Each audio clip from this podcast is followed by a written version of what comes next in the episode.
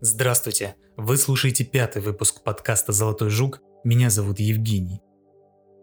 Ни для кого не секрет, что в прошлом многие люди легко верили в сверхъестественное. Вампиры, призраки и оборотни во многих странах были, если не естественным явлением, то достаточно вероятным. И, конечно, всегда находились те, кто использовал легковерие народа в своих интересах. Переносимся в испанскую деревеньку Ребор-де-Као – в провинции Оренце. В 40-х годах 19 века люди здесь жили простые и открытые. Антонио Гомес или Гомеш поселился здесь недавно и вполне неплохо устроился.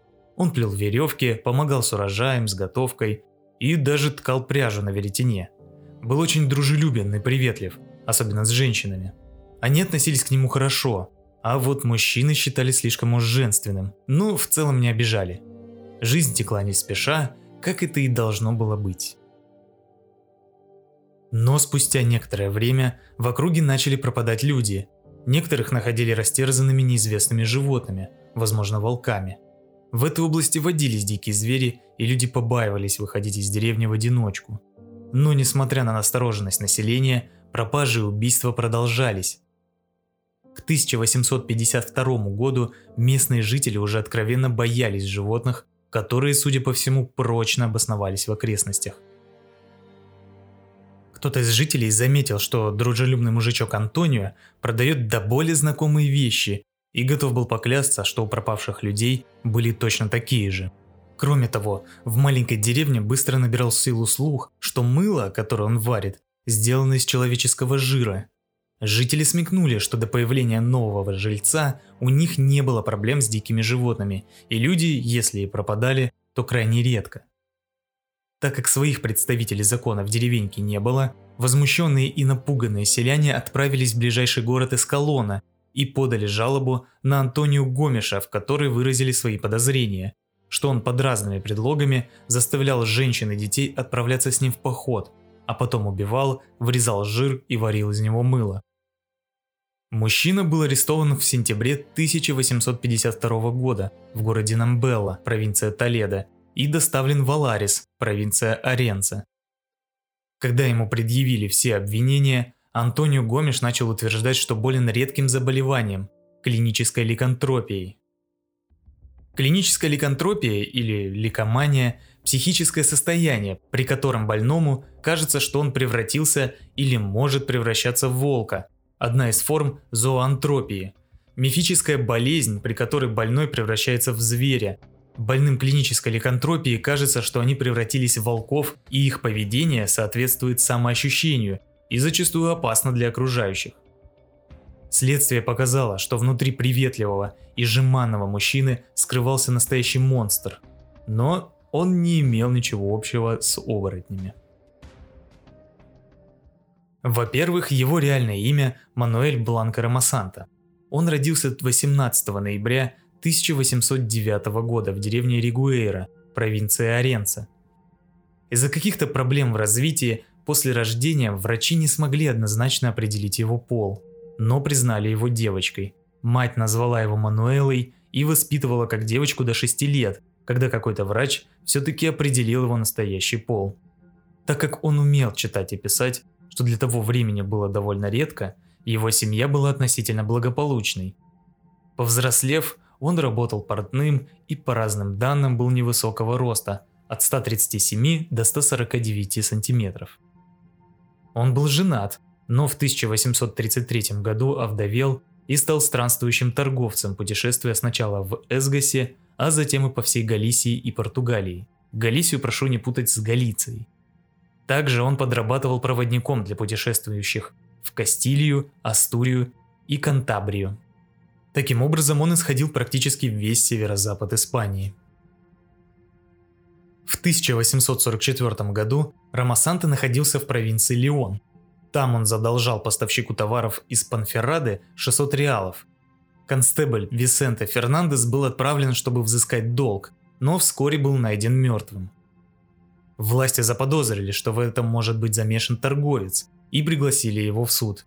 Но тот не пришел, за что был обвинен по умолчанию и приговорен к 10 годам лишения свободы.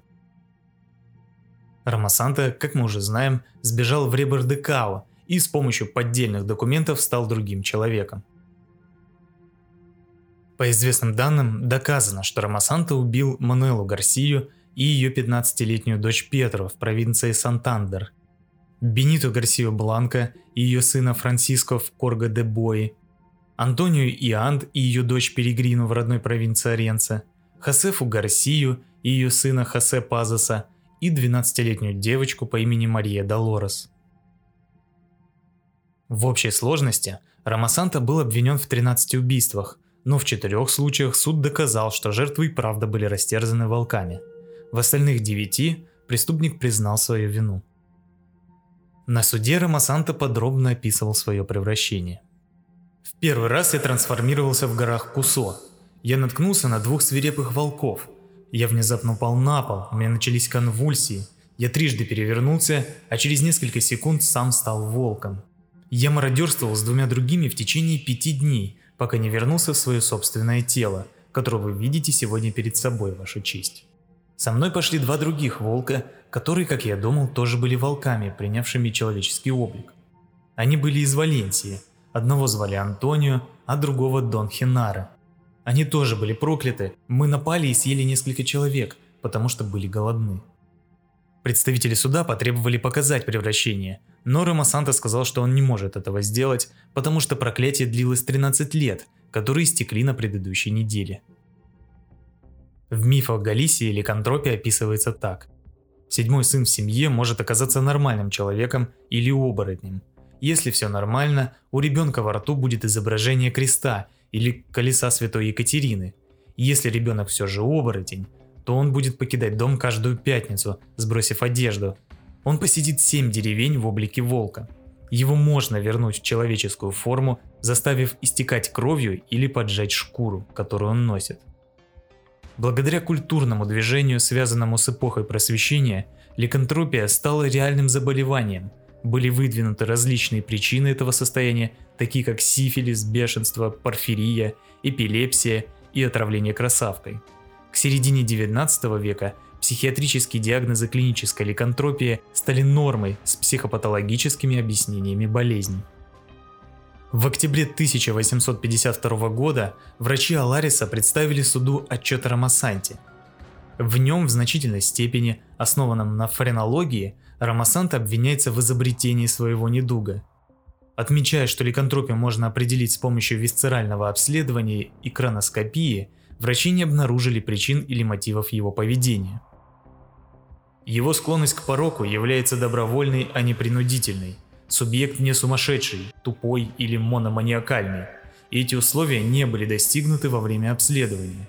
Напротив, он оказался извращенцем, совершенный преступник, способный на все – хладнокровный и собранный, без доброты, но действующий по собственной воле, свободно и осознанно.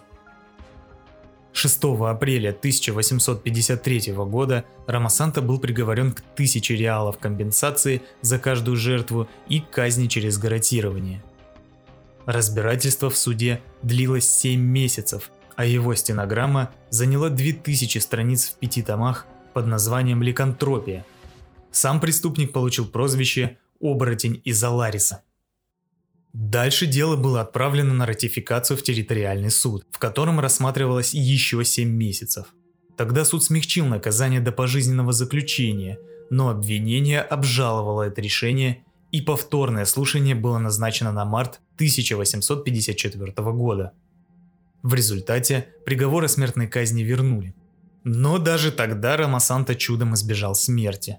Его спас некий мистер Филлипс, французский гипнотизер, живущий в Лондоне, который следил за делом оборотней Залариса по выпускам французских газет. Филлипс написал Хосе де Кастро и Ороско, министру юстиции Испании, что Ромасанта страдает мономанией, известной как ликантропия, и не несет ответственности за свои действия. Он утверждал, что успешно вылечил это состояние с помощью гипноза и попросил отложить казнь, чтобы он мог изучить дело. Министр юстиции написал королеве Изабелле II, которая лично заменила смертный приговор на пожизненное заключение королевским приказом от 13 мая 1854 года, и Ромасанта был переведен в тюрьму в Целанове.